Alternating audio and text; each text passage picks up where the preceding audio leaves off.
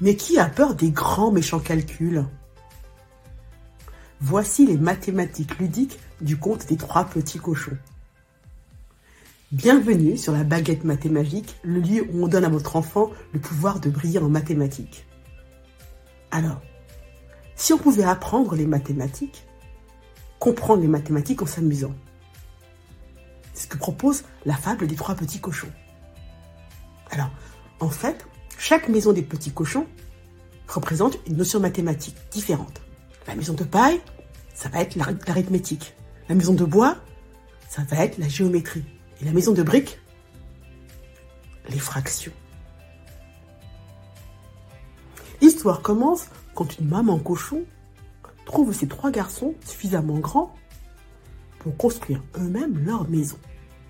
Alors commençons par cette maison de paille. Tom, le petit cochon, vif comme l'éclair, construit sa maison de paille. Bon, elle est fragile, mais elle est joyeuse. Mais en fait, euh, comment Tom a-t-il calculé la quantité de paille nécessaire? En fait, Tom a utilisé des tas pour représenter les dizaines, un autre tas pour les unités, et finalement un autre tas pour les centaines. Et ainsi, il a fait des additions, des soustractions, pour évaluer la quantité de paille nécessaire pour construire sa maison. En fait, tout se passe comme s'il alignait des dominos ou comptait des billes. C'est simple. C'est amusant. Et en fait, on apprend.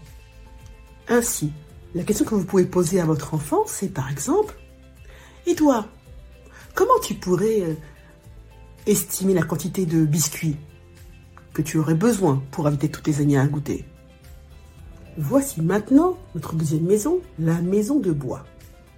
C'est Max, le petit cochon maçon qui construit sa maison de bois. Elle est bien plus résistante que celle de Tom, celle qui est en paille. Mais question, comment Max a-t-il calculé la quantité de bois nécessaire pour faire sa maison? En fait, Max a utilisé des planches et des clous pour créer des formes géométriques. Ainsi, il a pu apprécier les notions de rectangle, de carré et de triangle. C'est comme un peu comme si Max construisait un, puzzle. Il manipule des objets concrets, des vrais objets, et en fait, c'est ce qui lui permet d'avoir une meilleure logique. Et en fait, c'est la logique des enfants. Comme dit Maya Montessori, L'intelligence est dans les mains pour les enfants.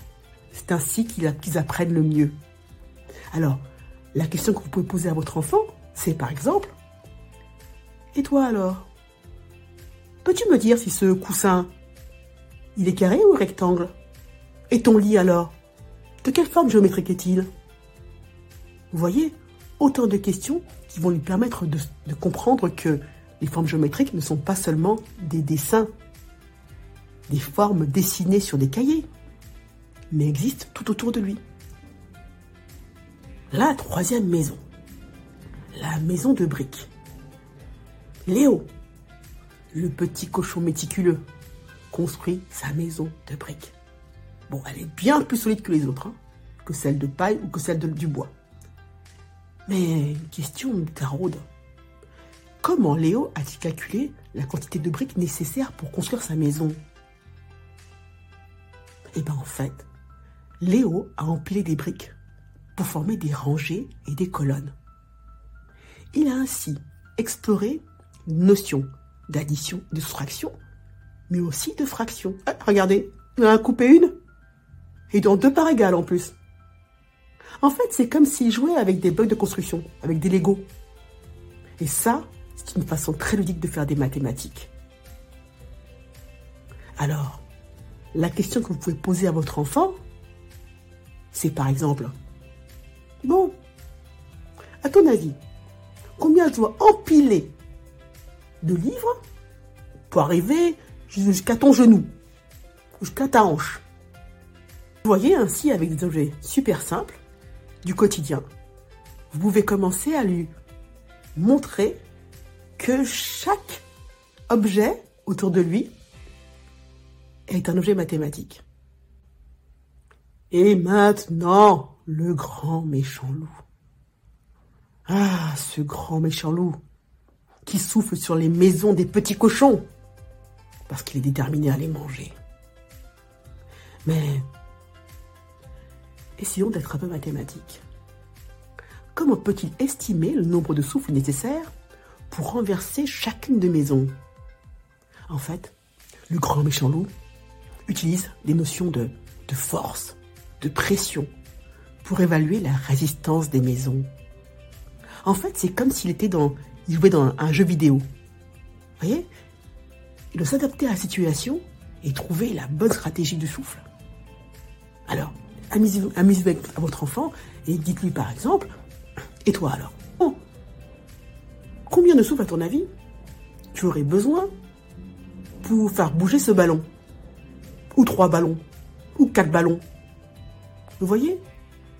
Parce que les mathématiques sont quand même à la base de toutes les autres sciences, comme la physique. Donc lui faire comprendre que les mathématiques sont utiles tout le temps. Alors vous l'aurez compris, apprendre les mathématiques en s'amusant, c'est possible. Et le conte des trois petits cochons en est un excellent exemple. Parce qu'on s'inspire d'une histoire ultra connue et on peut aider les enfants à découvrir les bases des mathématiques de manière ludique, simple et intuitive. Alors quelques conseils supplémentaires. Encouragez-les à jouer avec des objets du quotidien. Des coussins, des tasses, des stylos, des assiettes, des fourchettes, que sais-je. Parce qu'ainsi, ils pourront apprendre à compter, faire de l'arithmétique, mais aussi à empiler, faire des puzzles, et ainsi faire de la géométrie, mais aussi des fractions. Et puis, n'hésitez pas à leur poser des questions. Demandez-leur, demandez-leur, comment est-ce qu'il faut de biscuits là pour inviter tes amis? Combien de crayons pour dessiner un soleil? Mais surtout, utilisez les histoires. Les histoires sont un moyen absolument incroyable pour capter l'attention des enfants et de leur apprendre de nouvelles choses. Et puis en fait, si on veut apprendre toute notre vie, il faut que l'apprentissage soit, soit amusant, quoi. Sinon, on s'ennuie. pas seulement les enfants, mais nous aussi. Puis en plus, on n'apprend rien. Alors, pour eux, soyez créatifs et trouvez des moyens de rendre les maths joyeuses, simples, présentes, pour ne plus jamais qu'ils n'aient aucune anxiété vis-à-vis des mathématiques et que les maths fassent partie de leur vie.